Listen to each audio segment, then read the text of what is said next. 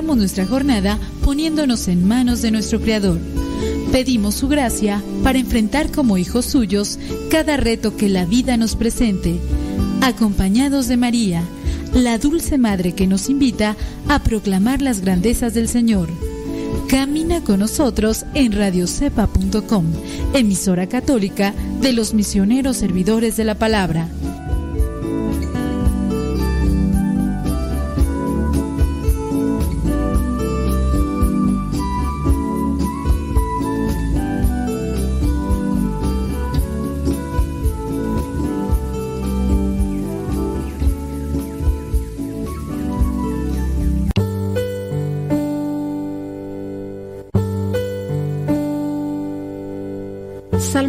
23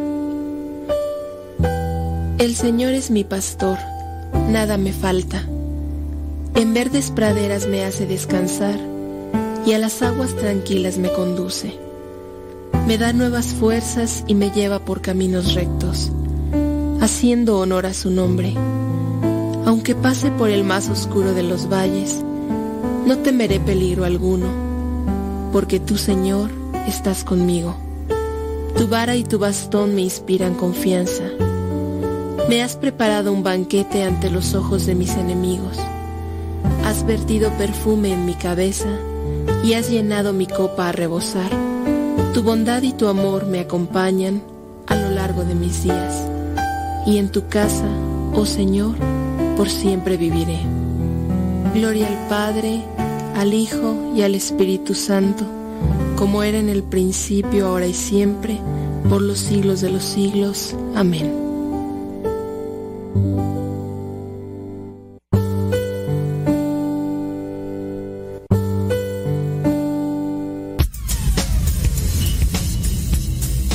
Dice el refrán que a Dios rogando y con el mazo dando. Y el que madruga termina más temprano. Inicia la mañana con una reflexión, aquí, en tu programa Al que madruga, con el padre modesto Lule Zavala. Comenzamos.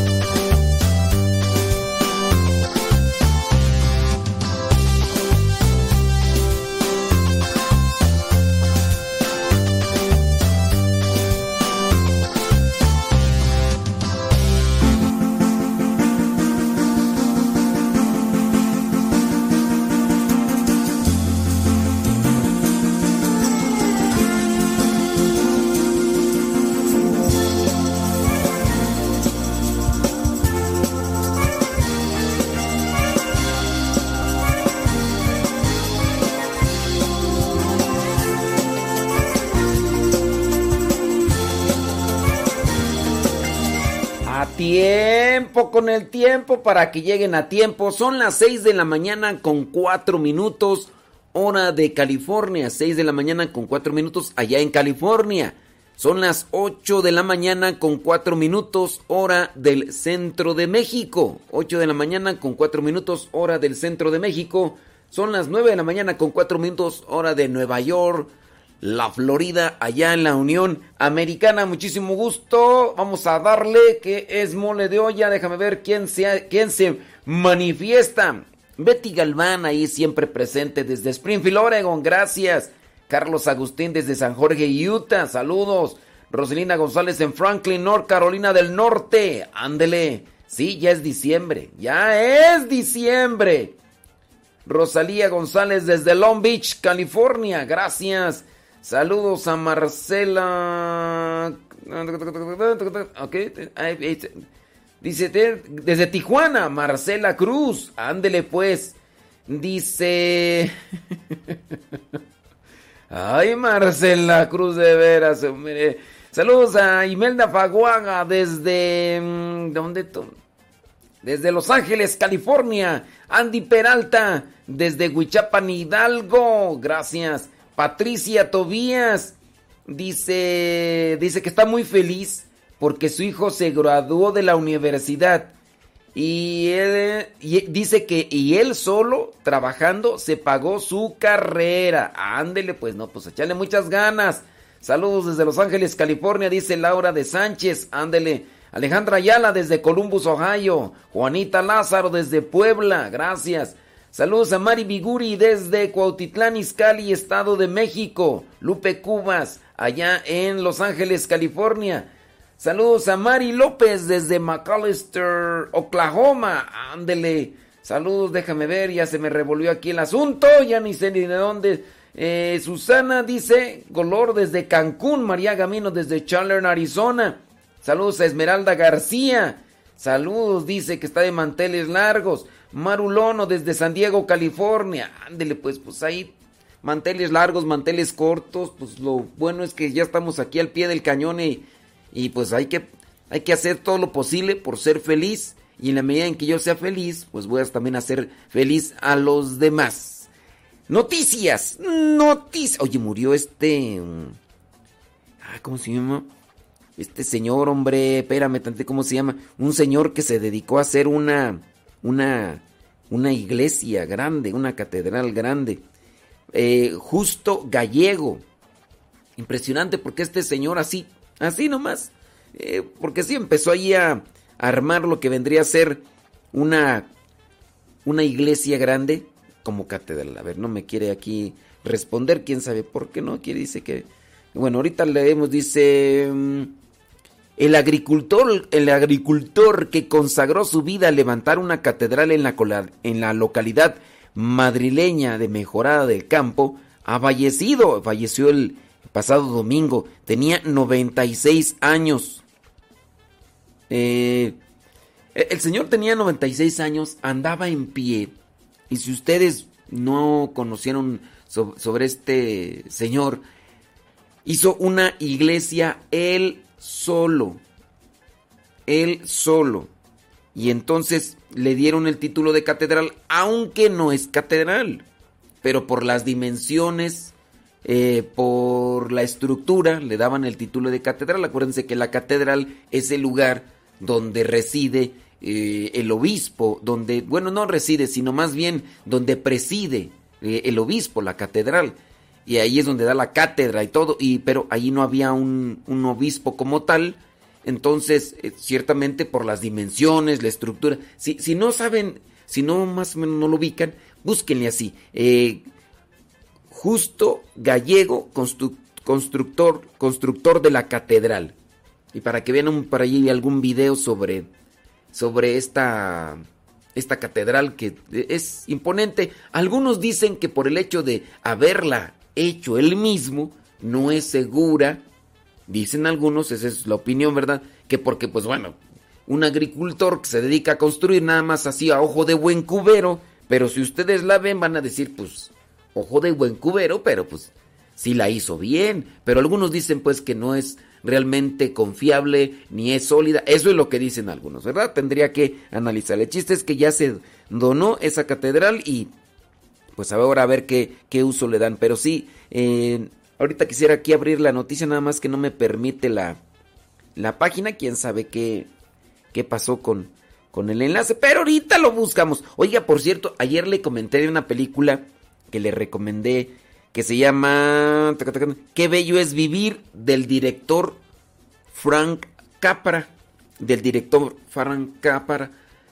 Me dijeron que ya la encontraron, que está incluso ahí en el tutú, ahí en el YouTube, ahí también la pueden encontrar. Déjame ver por acá, mira, acá ya encontré otro enlace sobre este señor. Dice, el, domingo, el pasado domingo 28 de noviembre ha fallecido el ex monje y arquitecto. O sea, no era cualquier agricultor. Em, dice autodidacta. Ah, arquitecto autodidacta. Ah, yo pensé que de título. Pero bueno, justo gallego tenía 96 años de edad. En Mejorada del Campo, ciudad que ha transformado para siempre con el extraño pero fascinante templo que ha construido allí durante 60 años que muchos llaman la Catedral de Mejorada. Duró el Señor haciendo este, pues este edificio, porque eh, como tal, una iglesia no es que se estaba dando misa, pero él la construyó 60 años en construirla y es llamada por la gente la Catedral de Mejorada. Justo Gallego pasa a ocupar las páginas de la historia por haber construido él solo durante 60 años una catedral en agradecimiento a la Virgen del Pilar por hacer por haberle sanado tras una tuberculosis. Así que por ahí chequen ustedes si no no han visto. Yo hace ya algún tiempo miré eh, una noticia sobre esto y me llamó la atención, entonces por eso lo tengo ahí presente. Pero bueno, pues en paz descanse este señor.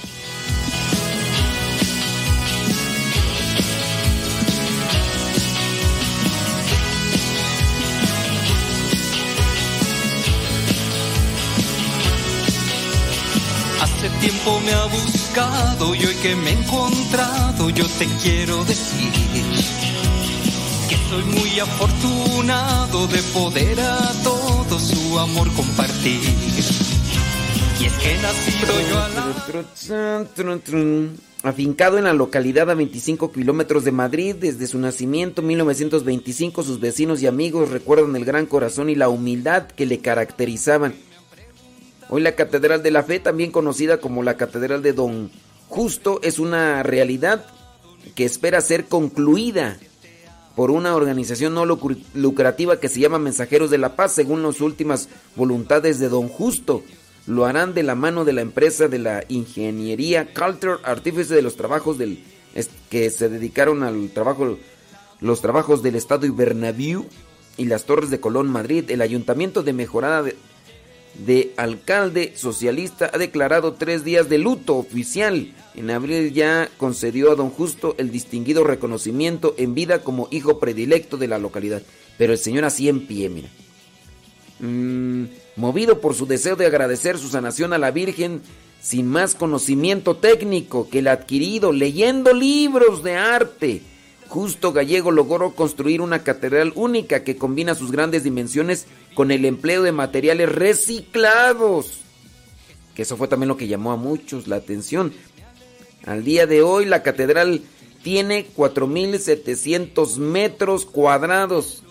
4.000 sería que como 4 hectáreas de superficie y una cúpula que ha alcanzado los 35 metros de altura sobre una planta central de 50 Cuenta además con una cripta subterránea, dos claustros, un baptisterio, 12 torreones de 60 metros, 28 cúpulas y dos vidrieras. Y todo ello sin ningún tipo de planos, licencia de obra o proyecto, proyecto técnico arquitectónico, teniendo continuamente tras sí la amenaza de la demolición por lo que estaba haciendo.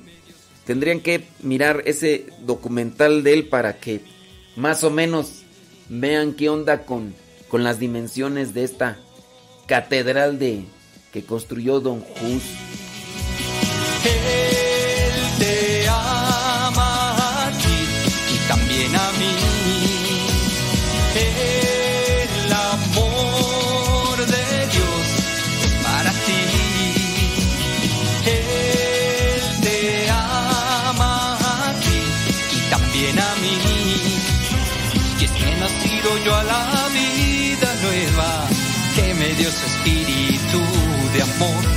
que hoy vive en mí.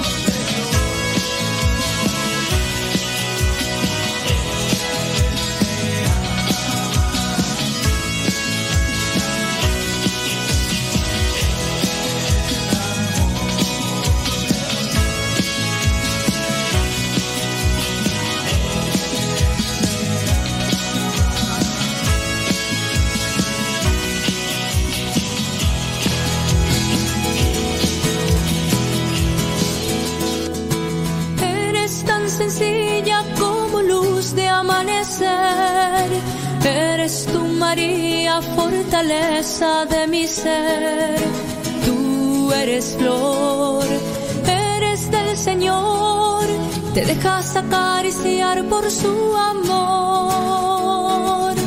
Eres tan humilde como el vuelo de un gorrión. Muchas gracias. Por ahí, este. ¿Quién estaba manifestando tú? Maribel Ramírez Carrasco desde Long Branch, New Jersey. Nos dice que muchas gracias por los evangelios que les compartimos. No, pues gracias a ustedes que los comparten. Gracias ustedes que, que cuando los reciben, pues los comparten. Saludos a Sebas Toribio desde New York. Julio Martínez desde Dallas, Texas. Saludos Nayeli desde San Felipe, Texcoco. Yolanda Morales desde San Diego, California. María Cedillo desde Jorge, San Jorge, Utah. Saludos Vanessa Zapata desde Texas. Saludos. Dice... mm, Ándele pues. Dice Nayeli que ya encontró su libreta de apuntes. Con todas las enseñanzas. Dice que le han ayudado mucho. Es que Nayeli tiene la posibilidad de estar escuchando el programa y cosa que escucha y le interesa o sabe que es de provecho, la apunta. Y ya entonces después hace una revisión, que es lo que también a nosotros nos hace falta en muchos de los casos. Ustedes van a un congreso, ustedes van a un retiro y, no llevan nada, ni siquiera graban o ni siquiera apuntan.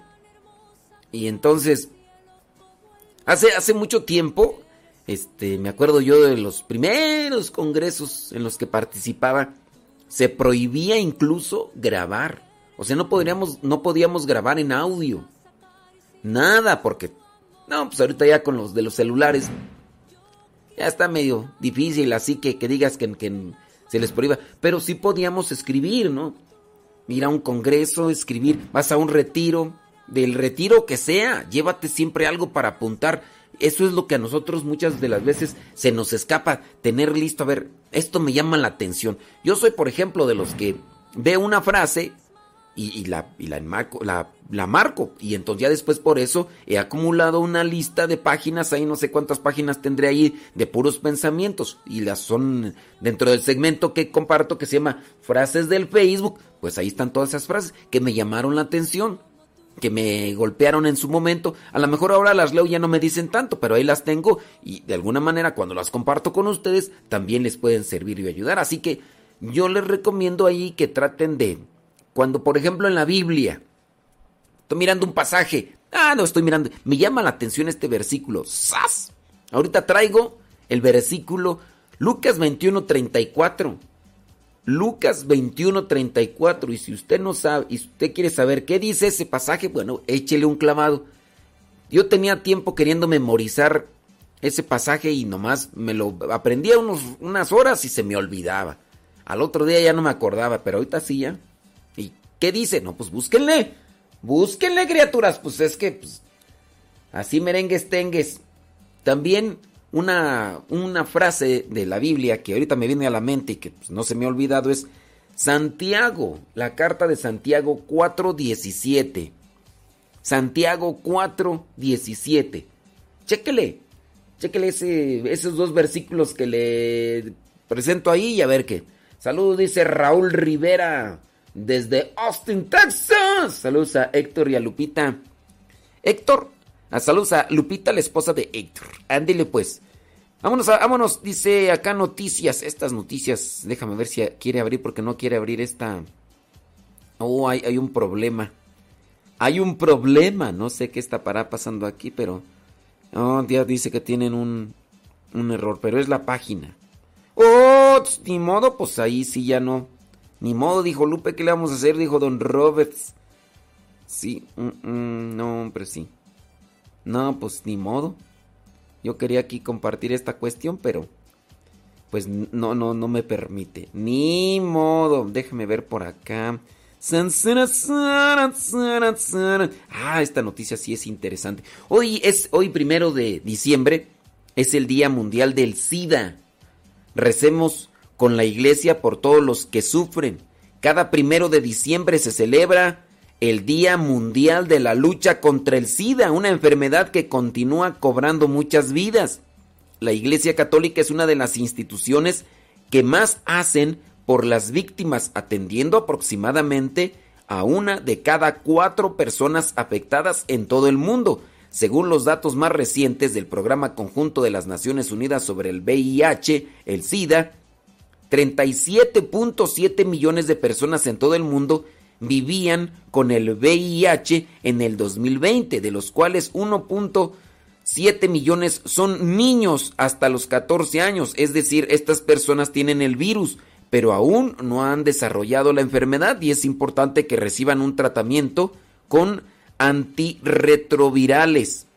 De este número, cerca del 6.1 millones de personas no sabían que estaban viviendo con el VIH y al cierre del 2020 1,5 millones, 1.5 millones de personas contrajeron la infección del VIH. Además, el cierre de junio del año 2021, 28.2 millones de personas tenían acceso a terapia antirretroviral.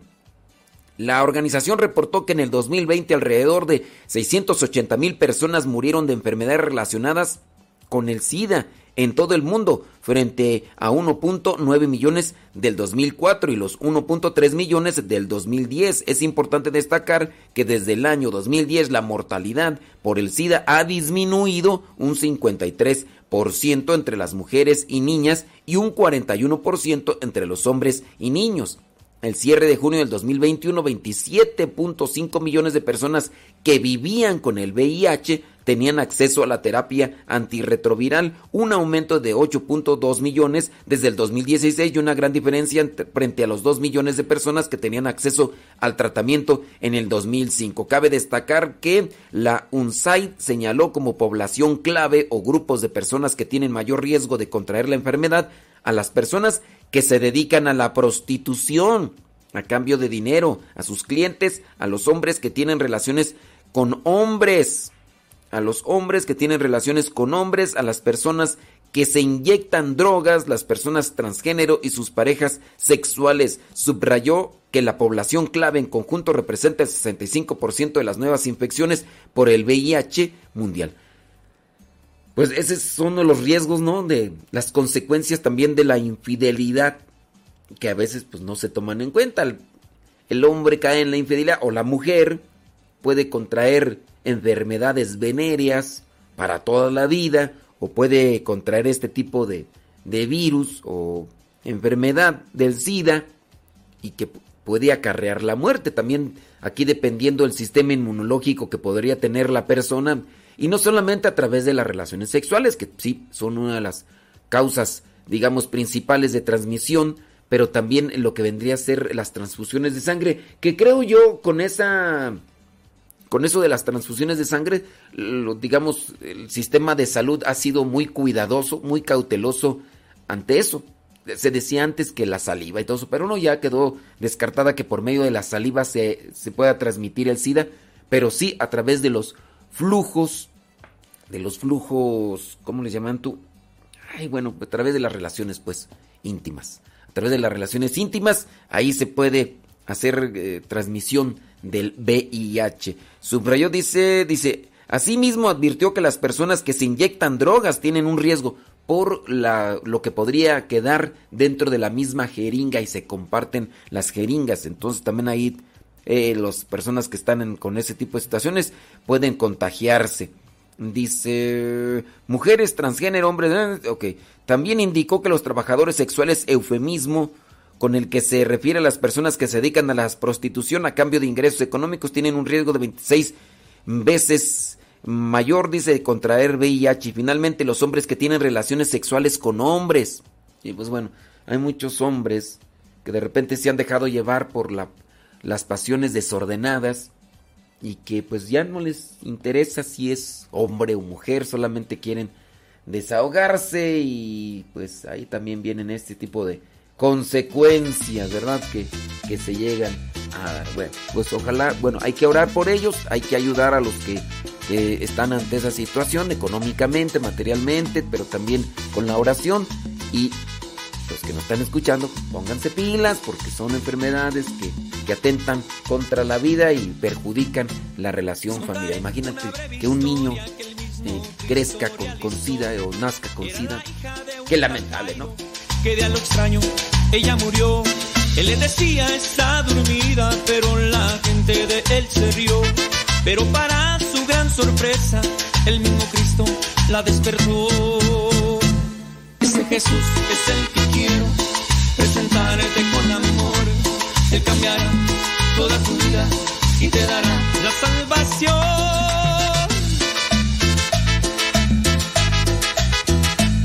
Ese es Jesús. Válgame Dios, por lo flaco te apodaron así o qué?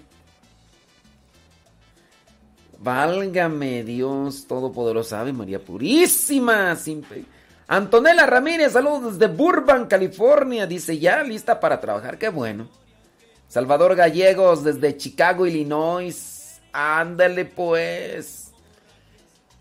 Dice, me ayuda mucho en la teología. No se imagina cuánto. Y mis hermanas me dicen, ¿cómo le haces? Le digo, pues, dice este Nayeli que, que, que nuestro programa ya le ayuda mucho en la teología y que sus compañeras le dicen, ¿cómo le haces? Pues escucho al Padre Modesto. Válgame Dios. Lupe Barriga, saludos, dice, desde Rock Hills, Hickory, Carolina. Rogis, Hickory, Carolina del Norte, echándole galleta. Saludos, Norma Soto desde el Monte, California. Marta Sapien desde Mexicali. Lula Oslu dice: Hola padre, soy su nieta y ya llegué. Ay, ay, ay. Desde Cuauhtémoc, Chihuahua. Abuelita, soy tu nieto y ya llegué. Óndele. Sobres, sobres, sobres, sobres, sobres, sobres, sobres, sobres. Saludos, dice desde Pillow Point, Texas. Genaro Chávez, ándale. Dice que nos escuchan el trabajo. Amalia Rodríguez, desde Keelan, Texas. Y aquí dice, muy escuchado y querido por su manera de enseñarnos el Evangelio. Ándale pues, gracias. Ahí síganos recomendando, hombre. Por favorito.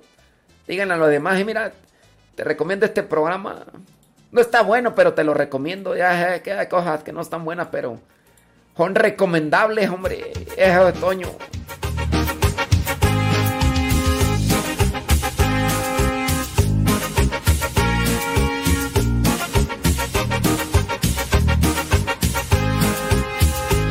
A relatar lo que a mí me sucedió cuando estaba en un retiro. Miré a Jesús que llegó y les voy a platicar lo que a mí me sucedió cuando estaba en un retiro.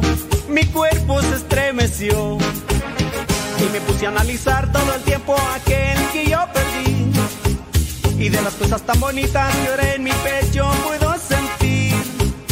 Ahora ya me siento bien, estando cerca de él.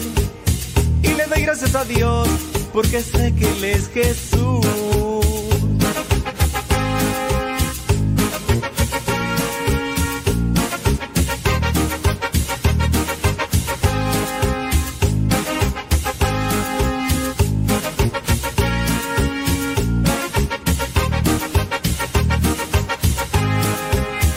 Les voy a relatar lo que a mí me sucedió en un retiro. Miré a Jesús que llegó y les voy a platicar lo que a mí me sucedió cuando estaba en un retiro. Mi cuerpo se estremeció y me puse a analizar todo el tiempo aquel que yo perdí. Y de las cosas tan bonitas que ahora en mi pecho puedo sentir. Ahora ya me siento bien, estando cerca de él.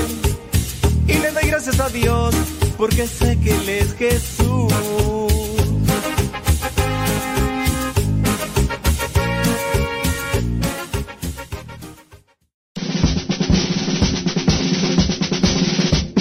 Una frase o un pensamiento quizá no cambien tu vida, pero te podrá ayudar para generar una reflexión que te lleve a un cambio en tu manera de vivir. Vámonos al segmento Las frases del Facebook.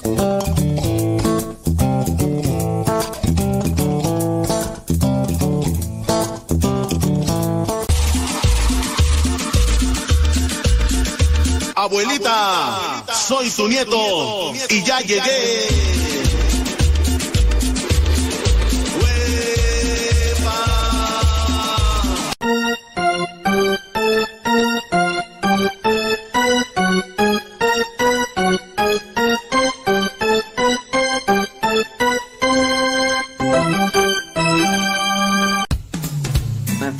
Dice por acá, ¿quién dice? ¿Quién sabe quién dijo que, que si podía repetir los versículos? ¿Cuáles versículos tú? Ya ni me acuerdo de qué versículos me hablan. Es que a mí se me van las cabras al monte y luego ya no las puedo traer de regreso. Eh, vámonos con una frase del Facebook. Dice esta frase.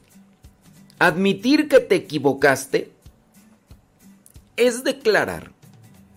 Es anunciar, porque es lo mismo, ¿verdad? Declaras, anuncias, esto es para las personas que tienen conflicto con ese término de declarar. Hay que analizar de qué manera se declara, ¿no? Admitir que te equivocaste es declarar, es anunciar que eres más sabio que antes. Admites que te equivocaste, eres más sabio, porque reconoces una falta, un error, una falla. Sí, me equivoqué. No tuve que haber dicho esto. No tuve que haber hecho esto. La regué. Voy a hacer el propósito de ya no volverlo a hacer. Y si haces eso, pues bueno, pues vas a estar trabajando en lo que es la madurez. Y qué bueno crecer en años. Felicidades a todos los que están cumpliendo años. Pero qué mejor todavía crecer en la madurez. Porque hay veces que crecemos en años y nomás en madurez, en el pastel. Ya bien viejos que estamos y bien inmaduros, caprichosos, infantiles, orgullosos, soberbios, volubles y bueno, eh, ser voluble también es como una, una enfermedad, ¿no? Pero eh, hay que cuidarnos las determinaciones que uno toma eh, desde la voluntad, desde la libertad, eso también repercute mucho en la vida. Dice lo que dijo de Lucas. ¿De cuál Lucas? ¿Lucas, eh, el hijo de Bárbara?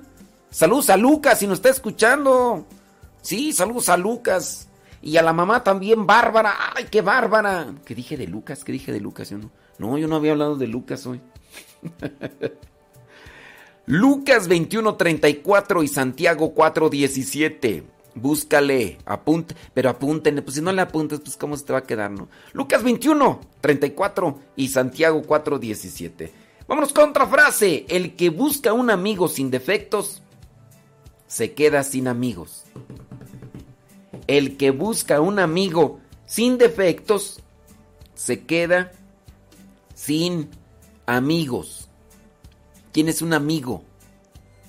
¿El que te acompaña a hacer las cosas que te gustan? ¿O el que te ayuda a ser mejor? ¿Quién es un amigo para ti? ¿A quién consideras un amigo? Muchas personas que dicen, yo cuento mis amigos con la mano de E.T. El que entendió, entendió. Yo cuento mis amigos con, las, con los dedos de la mano de E.T. El que entendió, entendió. Y Dice, y me sobran dedos. Pero pues, chequenle, chequenle. Vámonos con otra frase. Una vez que has aprendido a amar, habrás aprendido a vivir. Ándale. Tómala, papá. Una vez que has aprendido a amar, has aprendido a vivir. Y ahí está la cuestionante.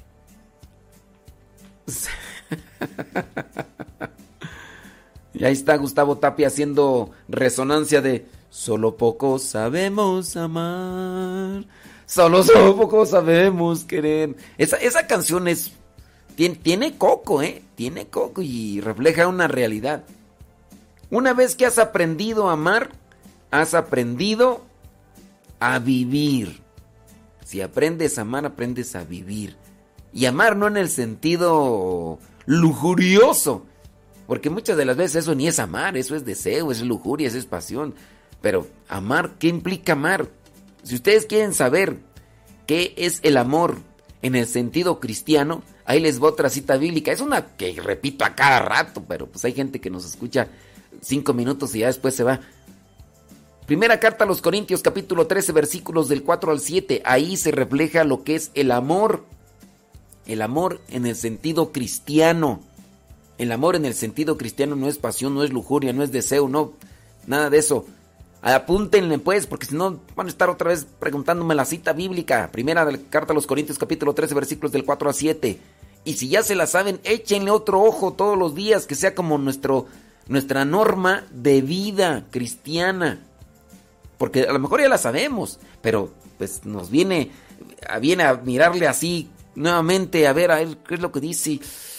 Ay, fallé, ayer yo tenía el propósito de amar a mi mis semejantes y allí en esto, en esto. Ok, que eso sea nuestra norma de vida. Primera carta a los Corintios, capítulo 13, versículo 4 al 7. Ahí. Una vez que has aprendido a amar, has aprendido a vivir. Siguiente frase. Prefiero molestar con la verdad que complacer con adulaciones. Prefiero molestar con la verdad que complacer con adulación. Hay personas que que dicen muchas mentiras y le caen bien a toda la gente, pero porque siempre anda diciendo mentiras. Anda diciendo lo que no siente. Tampoco hay que decir lo que uno siente. Yo pues voy a ser prudente. Siento esto y no lo voy a decir, ¿verdad? Entonces, pero dicen muchas personas, pues nada más por querer halagar o por querer estar bien, dicen cosas que no. Y pues, pues no, ¿verdad? Y uno tiene que buscar la sinceridad del corazón. Entonces, prefiero molestar con la verdad. Oye, ¿te, gustó esto? fíjate que no, pero no porque me haya gustado no quiere decir que no está bien. Puede ser que esté bien, solamente que, que a mí no me gustó. O si fue algo que comí en mi paladar, ¿qué quiere? Yo, yo, miren, yo escuché de, de uno de los hermanos aquí, del padre Benja, escuché una expresión que aplico para cuando me dan algo de comer que dicen, mira, prueba esto, está muy bueno. Y yo les digo, ¿a poco sí? A ver. Me preguntan, ¿te gustó? Si no me gustó, soy sincero, le digo, mm, fíjate que no, pero no es que no esté bueno, yo agrego y aplico la expresión del padre Benja. Le digo, pero es que mi paladar ranchero yo creo que todavía no se acostumbra a estas delicias, pero ha de ser por eso.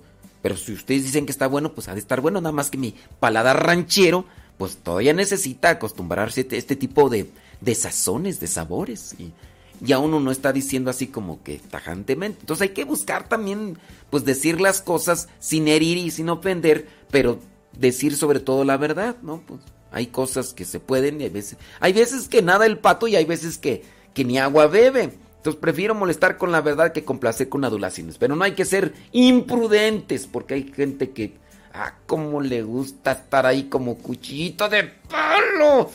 Vámonos con otra frase. Amar no es solo un sentimiento.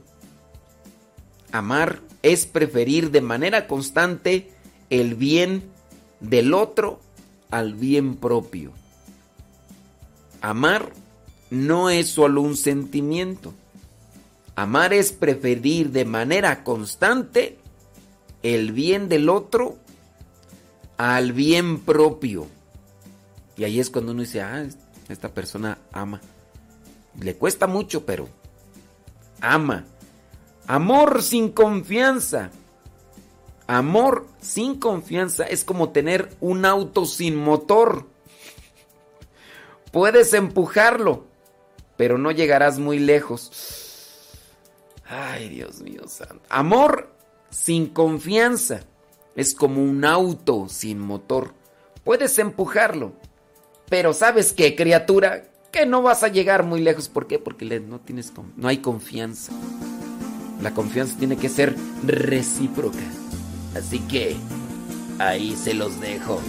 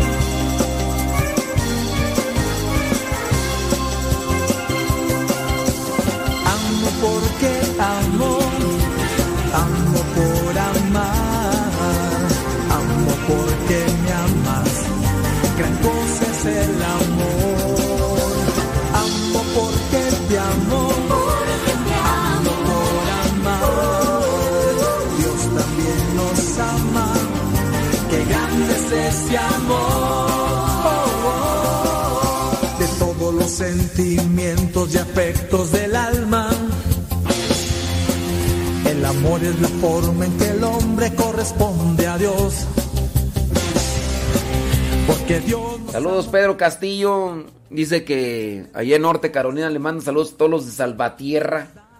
Órale, pues, hombre. Gracias. Saludos, Maribel Ramírez Carrasco desde Long Branch, New Jersey. Saqueo, taxes. ¿Taxes? Así, saqueo, taxes. Desde Durham, North Carolina. Irene, Irene desde Guadalajara, Jalisco. Ándele.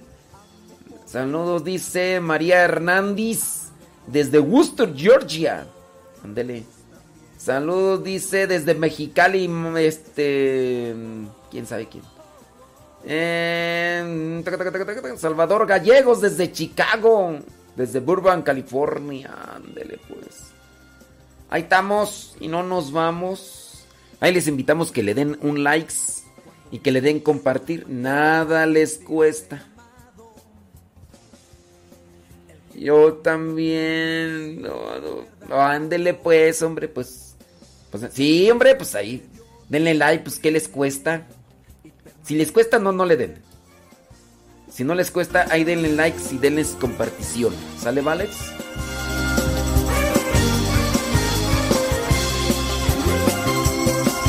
Cuando Dios nos ama, quiere sentirse amado. El que no ama no ha conocido de verdad a Dios. Porque Dios nos amó primero y permanece siempre nosotros. Y nosotros debemos pertenecerle a Él. Él. Amo porque amo, amo por amar, amo porque me amas. Gran cosa es el amor.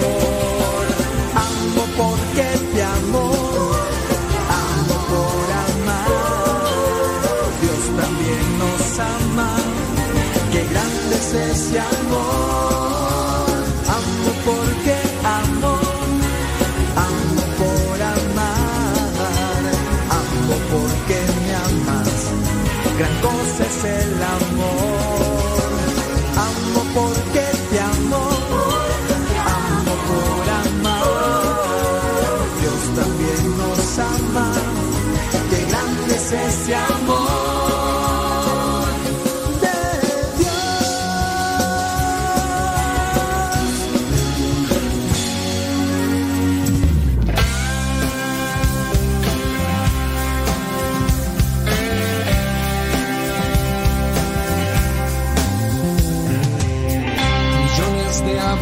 Mueren al año, lo sé. Y millones de peces en los mares también. Aire asfixiado, mares manchados. Y nadie quiere ver contaminación, es destrucción. Miles de bosques se talan al año, lo sé y miles de especies se extinguen también. Campos desiertos, clima alterado y nadie quiere ver deforestación, es desolación. El hombre es depredador y él mismo es la.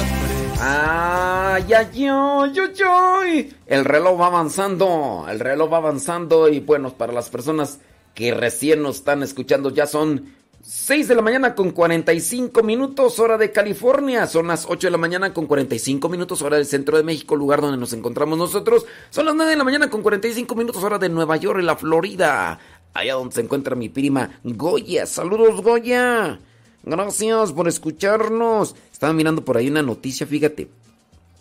Dice esta noticia, las empresas de aborto admiten que la prohibición del aborto en Texas ha salvado al 70 y 80% de los bebés de los abortos.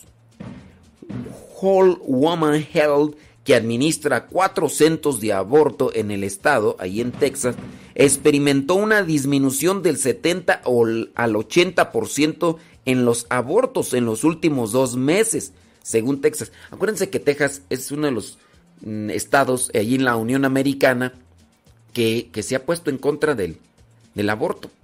Les ha dicho, nomás no, y, y, y pues sí, muchos gobernadores eh, hasta incluso hasta el mismo presidente se ha puesto ahí en contra del, del gobernador ahí de, de Texas, pero quieren rescatar y salvar la vida de seres humanos que están dentro del vientre materno. Desde que la ley estatal de latidos del corazón entró en vigor el primero de septiembre, las instalaciones de aborto en Texas ha informado que una caída masiva de los abortos. Dice Whole Woman's Health, que administra cuatro eh, centros de aborto en el estado, experimentó una disminución del 70 al 80% en los abortos en los últimos dos meses, según Texas Tribune. Admin Strong Miller, presidente y director ejecutivo de la cadena de abortos, dijo al diario del Tribune, se está volviendo inquietante. Creo que cuando la gente sabe que tiene siete u ocho semanas de embarazo o que sabe que está embarazada de más tiempo, ya ni siquiera llama. Porque allá en Texas dijeron, ¿sabes qué? a partir de tal ya no pueden abortar. A, diferencia, por ejemplo, de Nueva York, en Nueva York donde incluso un día antes o unas horas antes de que el niño salga del vientre materno, ellos todavía pueden realizar un aborto y ahí no hay, no hay problema. Mientras esté en el vientre pueden matar. Ya cuando no está en el vientre ya pues ahí es otra cosa, ¿verdad? Pero así la situación.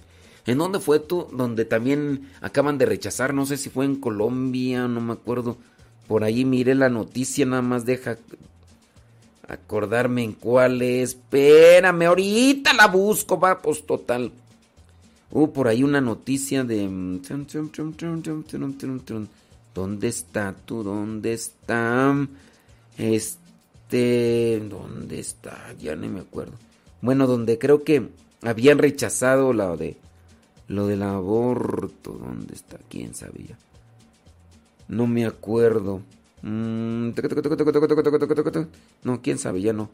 No sé dónde. Pero en, en un país en Latinoamérica, creo que fue en, en Colombia, no, no, me acuerdo en dónde por ahí. Bueno, esta cuestión, pues sin duda que debe de poner ahí en atención esto de no permitir matar a los niños en, el, en el vientre materno. Otra noticia, dice allá Suecia los tratamientos hormonales para el cambio de sexo en niños les causaron graves daños. Bueno, esto para los que no están informados, ¿verdad? En algunos países, por ejemplo, allá en Europa, un niño, un niño, de esos niños que todavía no saben ni limpiarse bien, así, la neta, pues, no saben nada. Si el niño dice que no se siente a gusto y que él se considera que es eh, lo que es, que si no se considera que es lo que es, los papás o incluso las mismas leyes permiten que a los niños les inyecten e incluso les hagan operaciones y demás con tal de hacerlos cambiar conforme. Pero a ver, ¿hasta qué edad ustedes, los que tienen chamacos, hasta qué edad ustedes creen que los niños pueden tener realmente una conciencia clara y un conocimiento pleno de lo que necesitan en su vida. Ustedes, por ejemplo, les dan de comer, ¿qué les dan de comer? Verduras, legumbres y todo eso. Y muchas de las veces los chamaquillos, cuando tienen su paladar acostumbrado a puros dulces y a puras golosinas y demás, en el momento en el que tú comiences a cambiarle lo que vendría a ser su alimentación, pues el chiquillo te va a decir que no. A ver, ¿qué pasaría si tú no le das los nutrientes necesarios que tu niño necesita para crecer sano y fuerte? que se dedique a comer pura chuchería, pura guzguería, como decía mi ama, ¿qué le va a pasar? Le va a pasar lo que le pasó a los gatos de, del padre Ángel Espinosa de los Monteros, que él lo cuenta en una de sus eh, conferencias, predicaciones, reflexiones, ¿no? Dice que le regalaron unos gatitos, unos gatitos y pues entonces andaban ahí los gatitos y pues él se le hizo fácil en algún momento que estaba él preparándose un sándwich eh, por ahí se le hizo fácil darle un pedacito de jamón a los gatitos pequeños y dijo, ah, pues bueno.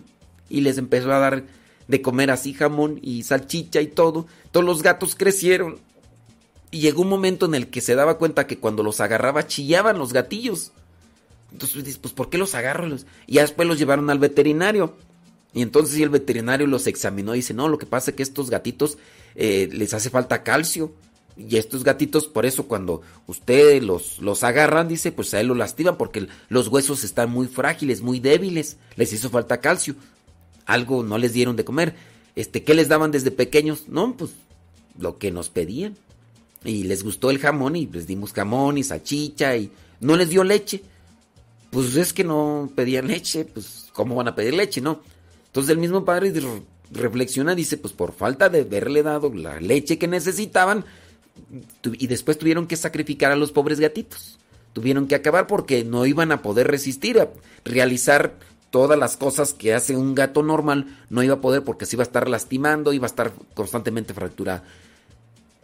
No les dan a los niños lo que necesitan. Ahora, ¿Tú crees que un niño así va a ser consciente? Sí, mamá, tienes que darme frutas y verduras porque necesito yo crecer con muchos minerales y proteínas. Por favor, no me des nada de refresco, mamá. No me des pizza, no me des hamburguesa. Si ya hay veces que son adolescentes y incluso hasta jóvenes y todavía ni así aprendemos, ahora te imaginas con relación a que un niño diga que, que, es niña y que, ah, bueno, pues porque es niña, vamos a inyectarlo. Bueno, pues ahí en Suecia esto está pasando. Dice, Granskin ha revelado documentación de 13 niños que al recibir tratamiento para el cambio de sexo en Estocolmo, allí en Suecia, han presentado efectos adversos como daños hepáticos, obesidad, paralización del crecimiento y deterioro de la salud mental. Ándele. Es que, ¿cómo puedes? Pero bueno, son leyes que se aplican allá y que dicen, bueno, vámonos. Se ha revelado a través de la investigación del equipo sueco UpDrug Granskin que al menos 13 niños de Estocolmo, Suecia, han comenzado a padecer efectos adversos graves y deformaciones corporales tras haber recibido tratamientos para cambiar de género, los cuales se basan en bloqueadores hormonales.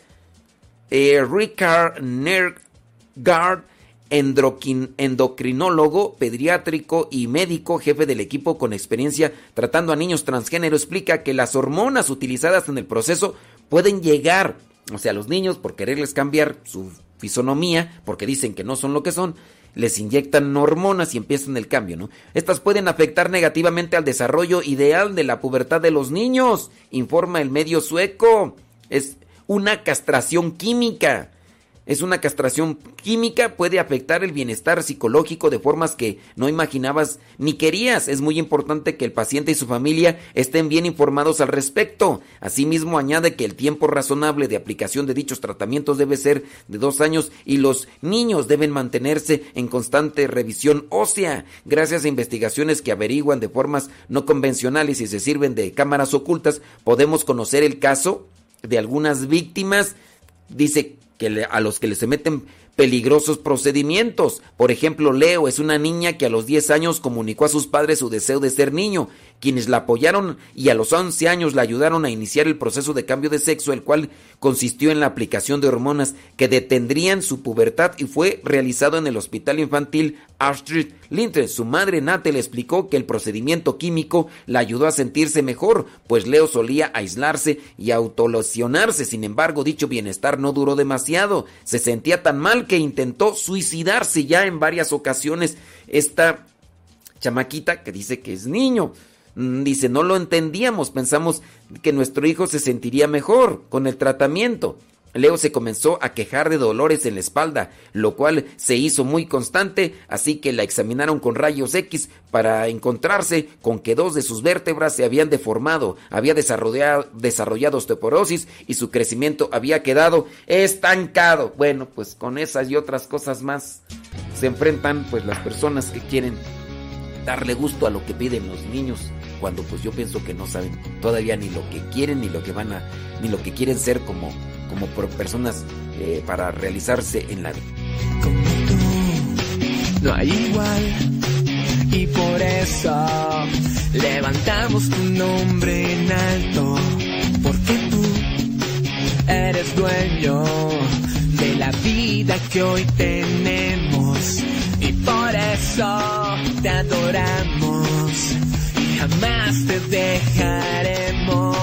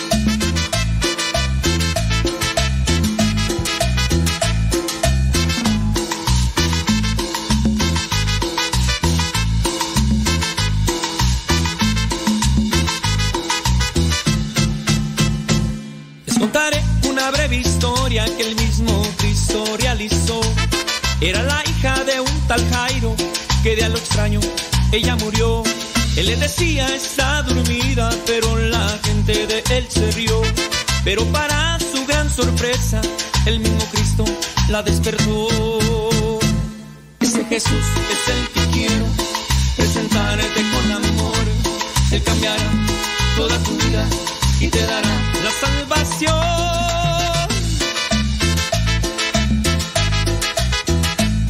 Ese es Jesús que te quiero presentar.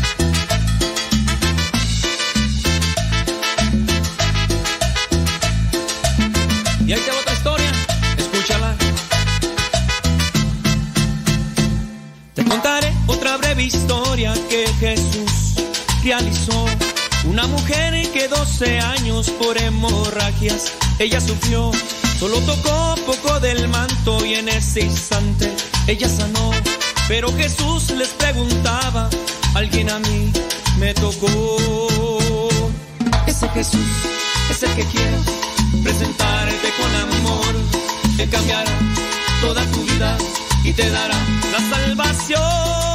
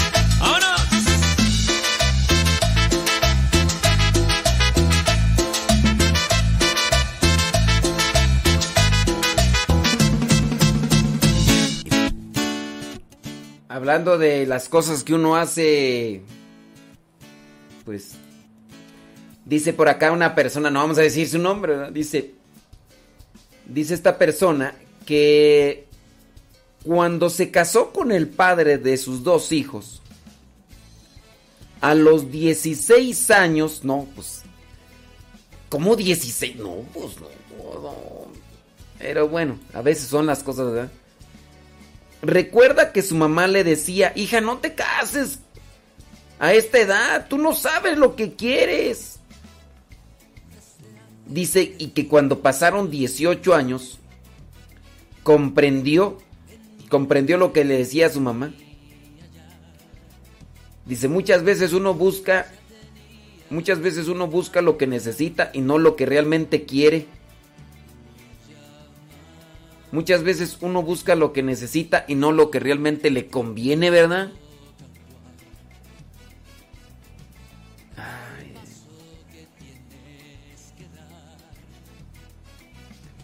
Sí, sí, sí, sí.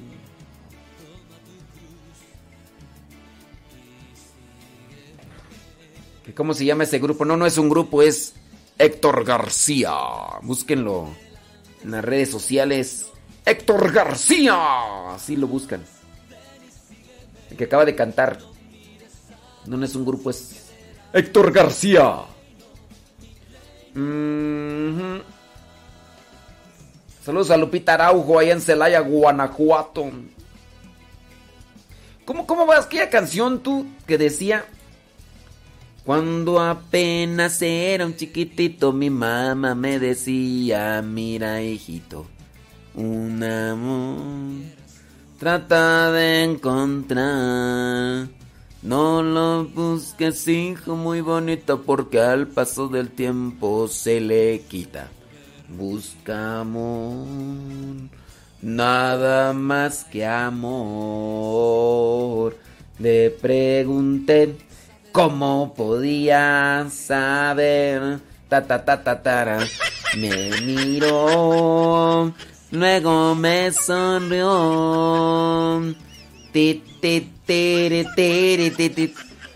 Vamos a buscar la letra. Es que no me acuerdo cómo se llama. Letra, canción, cuando apenas era un... Cuando era un jovencito. Cuando apenas era un jovencito, mi mamá me decía, cuidadito, si un amor tratas de encontrar un... ¿Qué más tú? Le pregunté cómo podría saber que la María me miró, luego me sonrió. No la busques, hijo, muy bonita, porque al paso del tiempo se le quita. Busca amor, nada más que amor. ¿Qué más tú? Le pregunto. No, y, y es todo, ¿no? Esa es toda la letra. Uy, yo pensé que decía más. Tendríamos que como que buscar, ¿no? Algo así más completo. Cuando apenas era un jovencito, mi mamá me decía, mira, hijito. Yo pensé que decía más tú. Letra, cuando apenas era un jovencito. Mm. Qué barbaridad. Vamos a ponerle letra cuando apenas era un jovencito extendida, a ver si extendida. Pues a ver si existe, pues qué tal si sí existe. Eh. Sí, no sé si exista. Em. Tiqui. Letra de traducción, sonetos. Pues vamos a ver si existe, ¿no? A lo mejor ya por ahí alguien le. Le puso una extensión.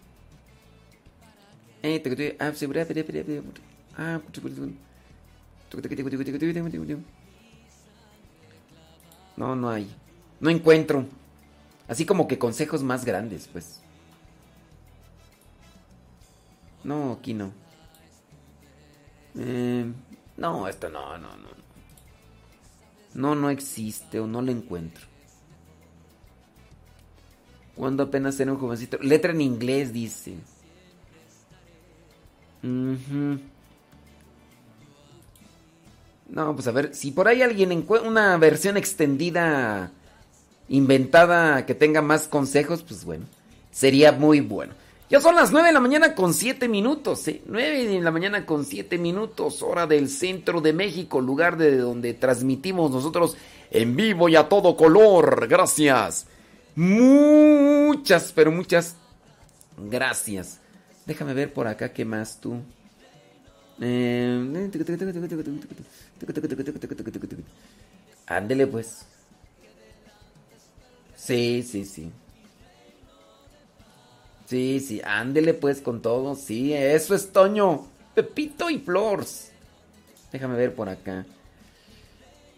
Eh, sí es cierto. Ándale pues, hombre. Dice...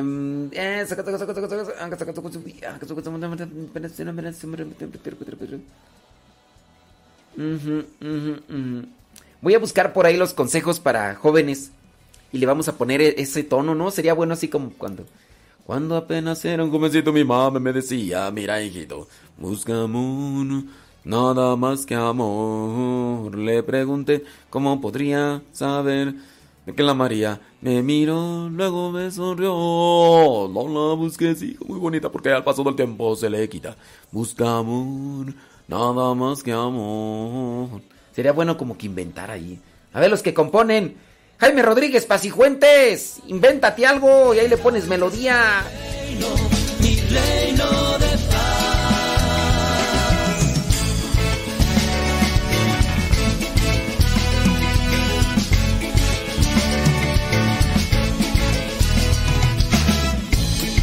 grande mi amor por ti. Para que pudieras tú vivir mi sangre clavado en la cruz yo vertí. Ahora esta es tu sabes lo que para ti es mejor. Recuerda que siempre estaré junto a ti. Ven y sígueme, no mires atrás, que delante está el reino, mi reino de paz. Ven y sígueme, no mires atrás, que delante está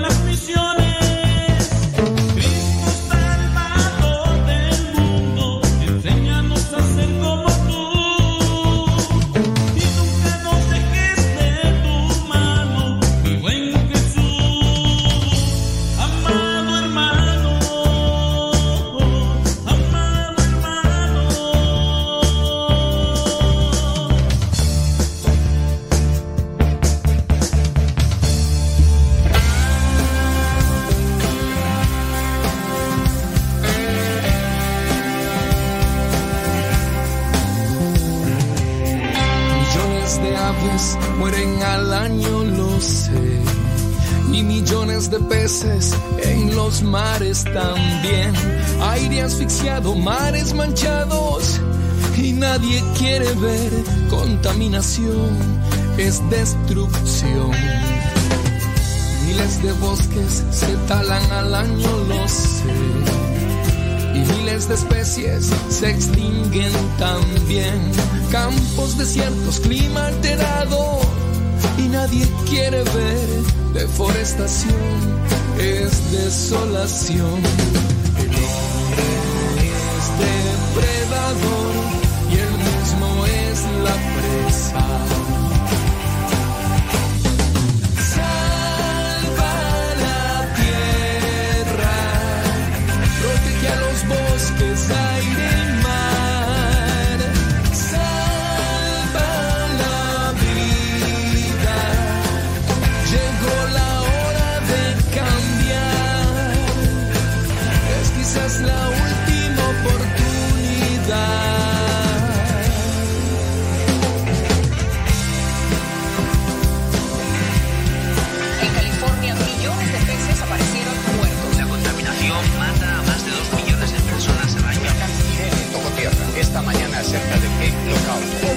440 número de muertos por las fuertes lluvias. Personas corren el riesgo de enfermar de cáncer. Millones de humanos se enferman con cáncer, lo sé. Y luego millones mueren cruelmente también. Mundo infectado, seres sufriendo. Y nadie quiere ver contaminación, es aflicción. El hombre es depredador y él mismo es la presa.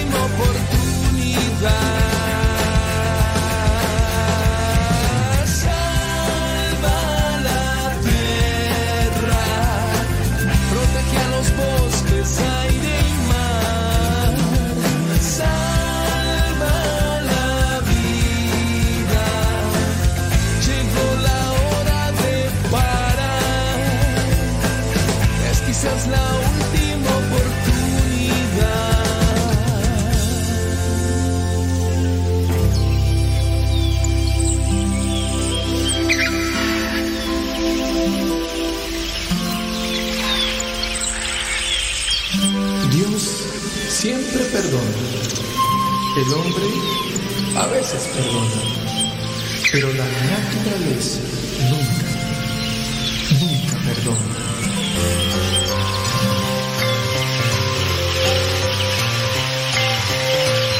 Bueno, pues me da muchísimo gusto que ya estés preparado para esta trivia.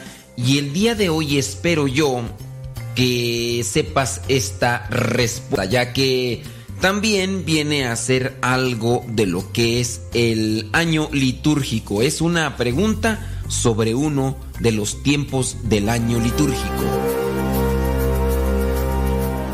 La pregunta es la siguiente.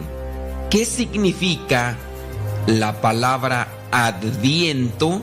¿Qué significa la palabra adviento?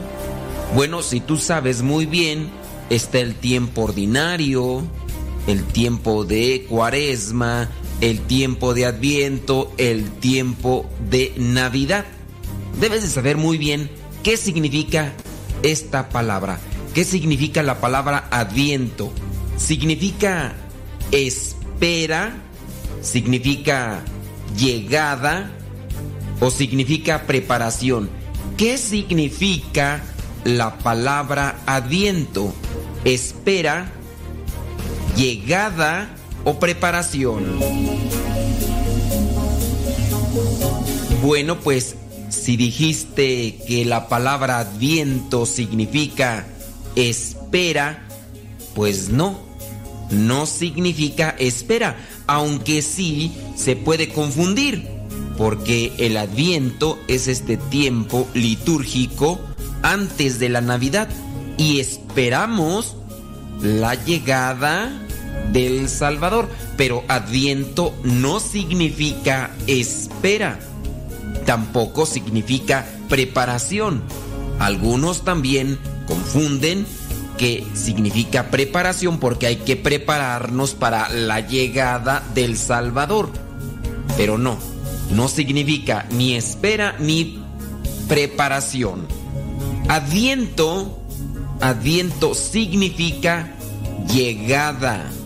De hecho, la palabra adviento viene del latín adventus. Adventus. De ahí viene la palabra adviento y significa llegada, llegada del Salvador.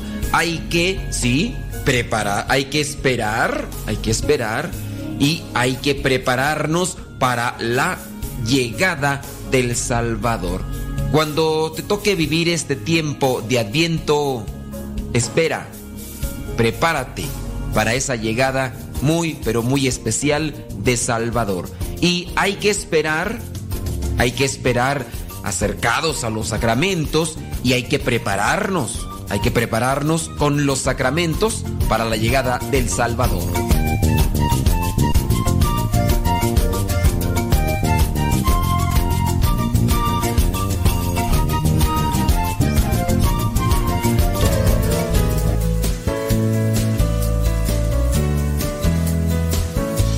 El tiempo de Adviento es sin duda uno de los tiempos más bellos en todo el año. Este tiempo en que las ciudades se visten de colores, en que los hogares también son decorados, en que los amigos que solo se ven una vez al año se reúnen, lo mismo las familias, en que la gente tiende a ser más generosa. Todo eso hace que sea un tiempo hermoso. Pero para que sea un tiempo auténticamente hermoso, es necesario tener puesta la mirada en Dios porque finalmente el tiempo de Adviento es un tiempo religioso.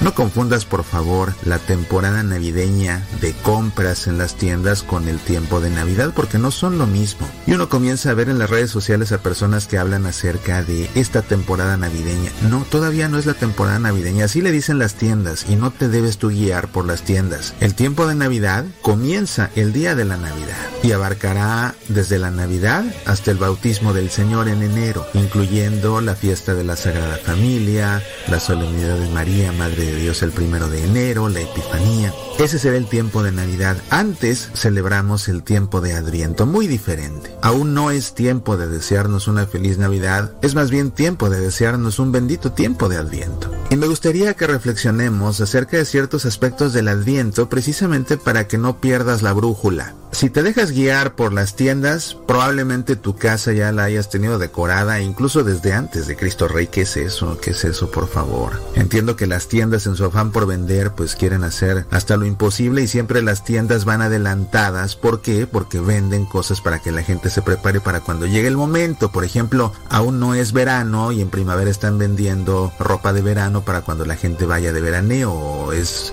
invierno y ya se está vendiendo ropa de primavera. Siempre las tiendas van adelantadas. Ese no debe ser tu criterio y así las tiendas comienzan a decorarse desde tiempo atrás y cada vez más temprano, tú no debes caer en lo mismo. Es absurdo tener un hogar adornado para Navidad cuando todavía ni siquiera es Cristo Rey, cuando todavía ni siquiera es Adviento. Y de hecho, las iglesias en sí deben decorarse para Navidad a partir del 17 de diciembre. Hmm.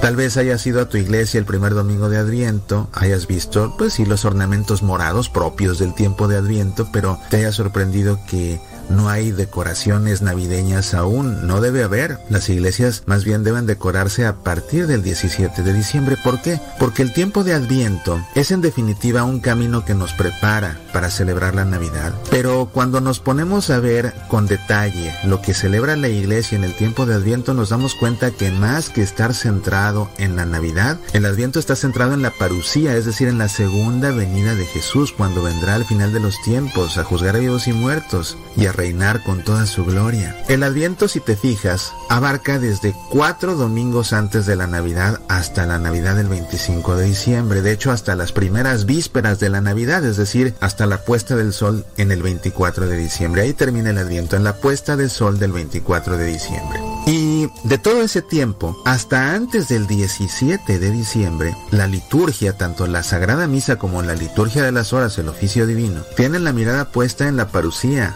en la segunda venida de Jesús. Y a partir del 17 de diciembre, la Santa Misa y la liturgia de las horas están ya enfocadas ahora sí en la preparación para la Navidad, en la preparación para celebrar el nacimiento de Jesús.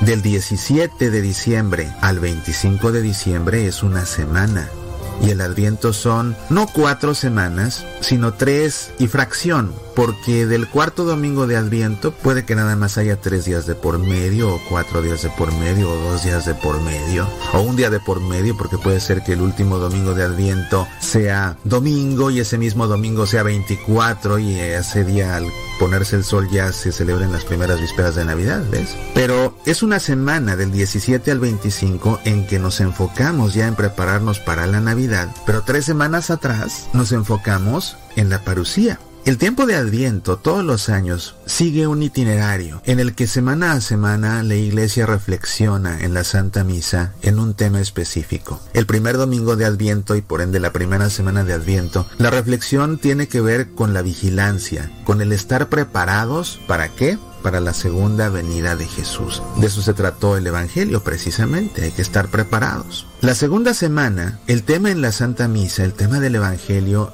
y el tema de reflexión para la segunda semana de Adviento es el último juicio. ¿Por qué? Porque si nos estamos preparando para la segunda venida de Jesús, nos tenemos que preparar para el último juicio. Y en eso está puesta la atención y la reflexión de la iglesia a lo largo de la segunda semana de Adviento. La tercera semana de Adviento, que inicia con el tercer domingo de Adviento, cambia en su tono porque pasa de ser un tono de penitencia a ser un tono de alegría. El tercer domingo de Adviento es el domingo de gaudete, el domingo de gozo. Así inicia la antífona de entrada, regocíjense, gaudete en latín. El sacerdote se reviste de rosado, ese día enciendes la vela rosa de tu corona de Adviento, que debe tener tres velas moradas y una vela rosa, no velas de colores, no velas blancas, no cuatro velas rojas, no me voy a cansar de decírtelo hasta que lo entiendas. Cuatro velas rojas no son una corona de Adviento, forman un bonito centro de mesa para tu cena de Navidad, pero no son una corona de Adviento. La corona de Adviento tiene tres velas moradas y una vela rosa que se enciende el tercer domingo de Adviento junto con la primera y la segunda porque la corona se va encendiendo progresivamente. Nos regocijamos por la alegría de saber que Jesús definitivamente va a llegar por segunda vez porque así nos lo prometió y sí, ya nos regocijamos porque se acerca la celebración de la Navidad. Y a partir del cuarto domingo de Adviento, el tema litúrgico, el tema de reflexión para la iglesia es la preparación inminente para celebrar el memorial de la Navidad. Como puedes ver, el largo recorrido del Adviento tiene la mirada más bien puesta en la parucía que en la Navidad, aunque sí debe prepararnos para la Navidad. Es como si tuvieras dos globos, un arco y una flecha, y dispararas la flecha y traspasaras los dos globos. Un globo es la Navidad, otro globo es la parucía, la segunda venida de Jesús, para todo esto nos preparamos en la Navidad. De hecho, nos preparamos para tres eventos. Nos preparamos para la parucía, nos preparamos para celebrar la Navidad que sucedió hace dos mil años en Belén y nos preparamos para celebrar la Navidad de este año. Ahora lo que celebramos este año es el memorial de la Navidad. ¿Qué significa eso? Que celebramos el recuerdo de lo que sucedió hace dos mil años en la cueva de Belén, pero no para recordar simplemente algo que sucedió en el pasado y ya no. Es un memorial, es decir, lo recordamos para traerlo al presente, porque recordándolo lo hacemos presente y lo hacemos presente para ser partícipes de ese evento hoy, aquí y ahora, de un evento que sucedió hace dos mil años. Ese es el propósito de un memorial. Y para esas tres cosas nos preparamos en Adviento, para la parucía, para celebrar la Navidad de hace dos mil años y para celebrar la Navidad de este año. Puse en nuestra página en Facebook una foto de nuestra corona de Adviento que suelo poner todos los años en casa de la misma forma y ha causado un buen impacto. Muchas personas me han escrito porque les encanta. Todos los años sucede lo mismo. A la gente le gusta mucho mi corona de Adviento porque dentro del círculo, en medio del círculo verde, en medio de las cuatro velas que hacen de columnas coloco una estatuilla que tengo de José y María, pero es una estatuilla preciosa porque María va montada en su burrito, pero María va encinta y lleva las manos sobre su vientre contemplándolo. Y esta imagen, ¿cómo sobrecoge a las personas? A mí me sobrecogió desde que vi esa estatuilla. Y por eso la tenemos ahora en casa y siempre la coloco en mi corona de adviento. Y la gente me escribía y me decía, qué hermosa corona de adviento, qué buena idea poner a la Virgen encinta en medio de la corona. Pero varias personas me decían, qué maravilloso símbolo de la espera, te deseamos un feliz tiempo de espera. Y hacían mucho referencia a la espera. Y claro, es un tiempo de espera, de espera tanto para la segunda venida de Jesús como de espera para la Navidad. Pero yo te quiero invitar a que más que un tiempo de espera, para ti el adviento sea un tiempo de preparación, porque la espera puede llevarnos a la expectación inactiva, a no hacer nada, sentarnos a esperar. En cambio, la preparación nos lleva a caminar. Y fíjate que deliberadamente coloco esta estatuilla en medio de nuestra corona de adviento, porque como representa a José y a María dirigiéndose hacia Belén para empadronarse, como refiere el Evangelio de la Infancia según San Lucas, eso para nosotros es un recuerdo de que vamos caminando con María y José hacia Belén, vamos caminando, no estamos esperando, no estamos sentados en Belén esperando a que lleguen, no, vamos caminando con ellos y al ir caminando con ellos nos vamos preparando. Incluso siempre hacemos nuestra oración nocturna en familia todas las noches sentados en torno a nuestra corona de Adviento y siempre de los siempre cantamos ese bellísimo canto de Adviento que dice abre tu tienda al Señor y que su última estrofa dice por la ruta de los pobres va María, va José, caminito de Belén. En sus ojos, mil estrellas. En su seno, Emanuel. Él será nuestro rey. Siempre cantamos ese canto tan hermoso, contemplando precisamente esta Sagrada Familia. ¿Cómo? A mí se me enchina la piel todas las noches cuando hacemos este canto. Pero te digo, lo hacemos precisamente con esa intención de entender que el tiempo de Adviento es un tiempo de preparación. Si es de espera, pero a veces la espera nos lleva a sentarnos a esperar. No, te invito a que te prepares para llegar. Prepárate y camina con José y María hasta Belén, pero prepárate, sobre todo prepárate para la segunda venida de Jesús, porque nadie sabe el día ni la hora.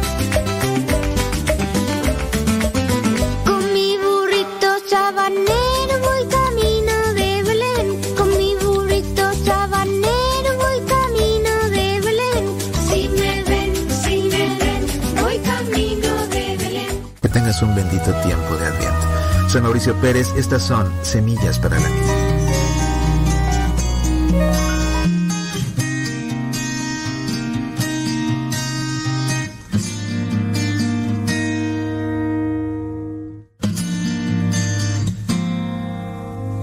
Cuando pienses que las puertas se han cerrado para ha dejado de brillar en tu existir, es momento de acordarte que alguien pelea junto a ti, lucha junto a ti.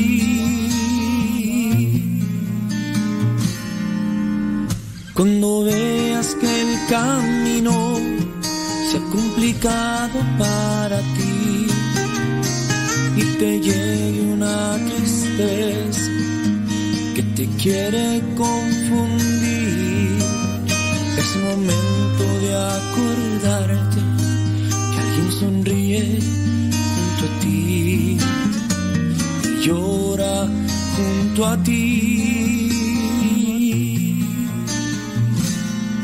todo está perdido, seremos renovados, seremos alcanzados por el poder de la fe. Todo está perdido, seremos renovados, seremos alcanzados por el poder de la fe.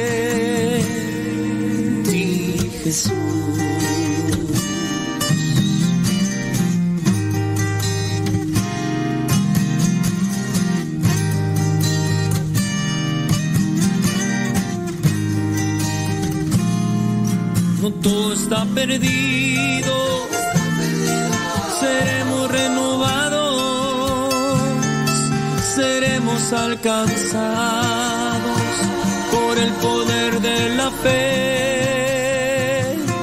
Todo está perdido, seremos renovados, seremos alcanzados por el poder de la fe está perdido, seremos renovados, seremos alcanzados por el poder de la fe. Todo está perdido, seremos renovados, seremos alcanzados.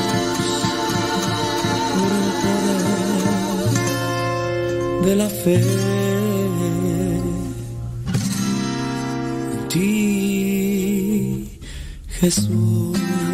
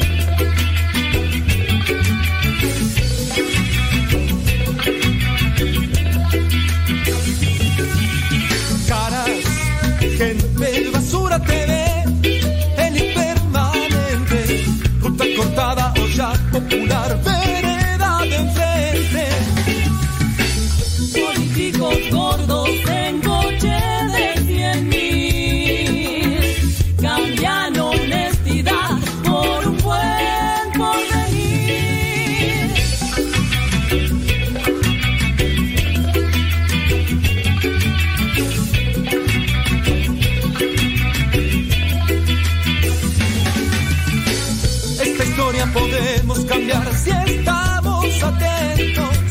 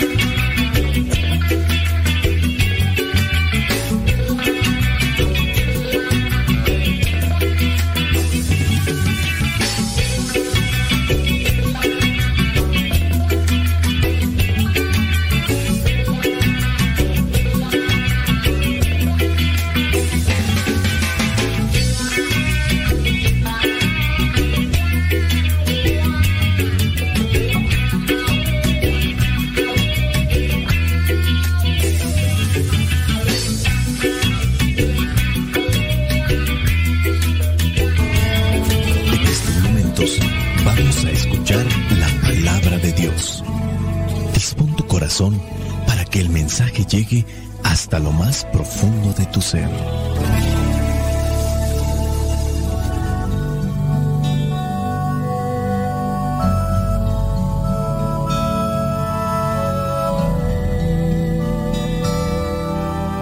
Evangelio que la iglesia nos presenta para el día de hoy corresponde a Mateo capítulo 15, versículos del 29 al 33. Dice así, Jesús salió de y llegó a la orilla del lago de Galilea. Luego subió a un cerro y se sentó. Mucha gente se reunió donde él estaba. Llevaban cojos, ciegos, mancos, mudos y otros muchos enfermos, que pusieron a los pies de Jesús, y él los sanó. De modo que la gente estaba admirada al ver que los mudos hablaban, los mancos quedaban sanos, los cojos andaban y los ciegos podían ver. Y comenzaron a alabar al Dios de Israel. Jesús llamó a sus discípulos y les dijo, Siento compasión de esta gente, porque ya hace tres días que están aquí conmigo y no tienen nada que comer. No quiero mandarlos sin comer a sus casas, porque pueden desmayarse por el camino. Sus discípulos le dijeron, pero ¿cómo podremos encontrar comida para tanta gente en un lugar como este donde no vive nadie? Jesús les preguntó, ¿cuántos panes tienen ustedes? Siete y unos pocos pescaditos, contestaron ellos. Entonces mandó que la gente se sentara en el suelo, tomó en sus manos los siete panes y los pescados, y habiendo dado gracias a Dios, los partió y los dio a sus discípulos, y ellos los repartieron entre la gente. Todos comieron hasta quedar satisfechos, y aún llenaron siete canastas con los pedazos sobrantes. Palabra de Dios, te alabamos Señor. Escuchar tu es inicio de fe en ti, Señor. Meditar tu palabra es captar tu mensaje de amor. Proclamar tu palabra, Señor, es estar embebido de ti.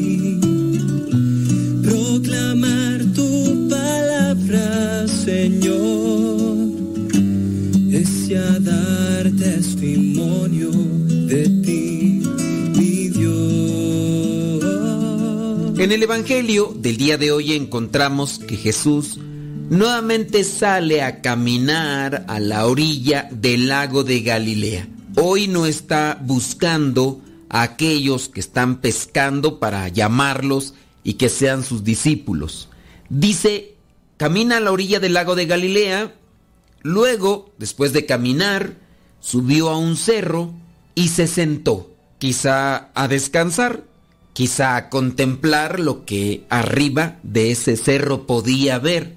Y en eso comenzó a llegar la gente, dice mucha, se reunió. Y esta gente llevaba a sus enfermos, algunos no podían caminar, otros eran ciegos, otros eran mancos, otros eran mudos, muchos enfermos, y los pusieron a los pies de Jesús y él los sanó. Aquella gente que estaba ahí al ver todos estos prodigios y milagros, comenzaron a alabar a Dios. Quizá a la mejor ya habían perdido la esperanza, quizá a la mejor ya no tenían confianza. Y no es que todos los días se apareciera alguna persona y hablara de Dios y sanara. Había muchas personas que hablaban en nombre de Dios. Había muchas personas que hablaban de Dios, pero obviamente no hacían estas cosas que hacía Jesús. Por eso es que la gente seguía a Jesús, porque primero escuchaban un mensaje que les daba esperanza, algo que contrastaba con el anuncio que daban los fariseos, los maestros de la ley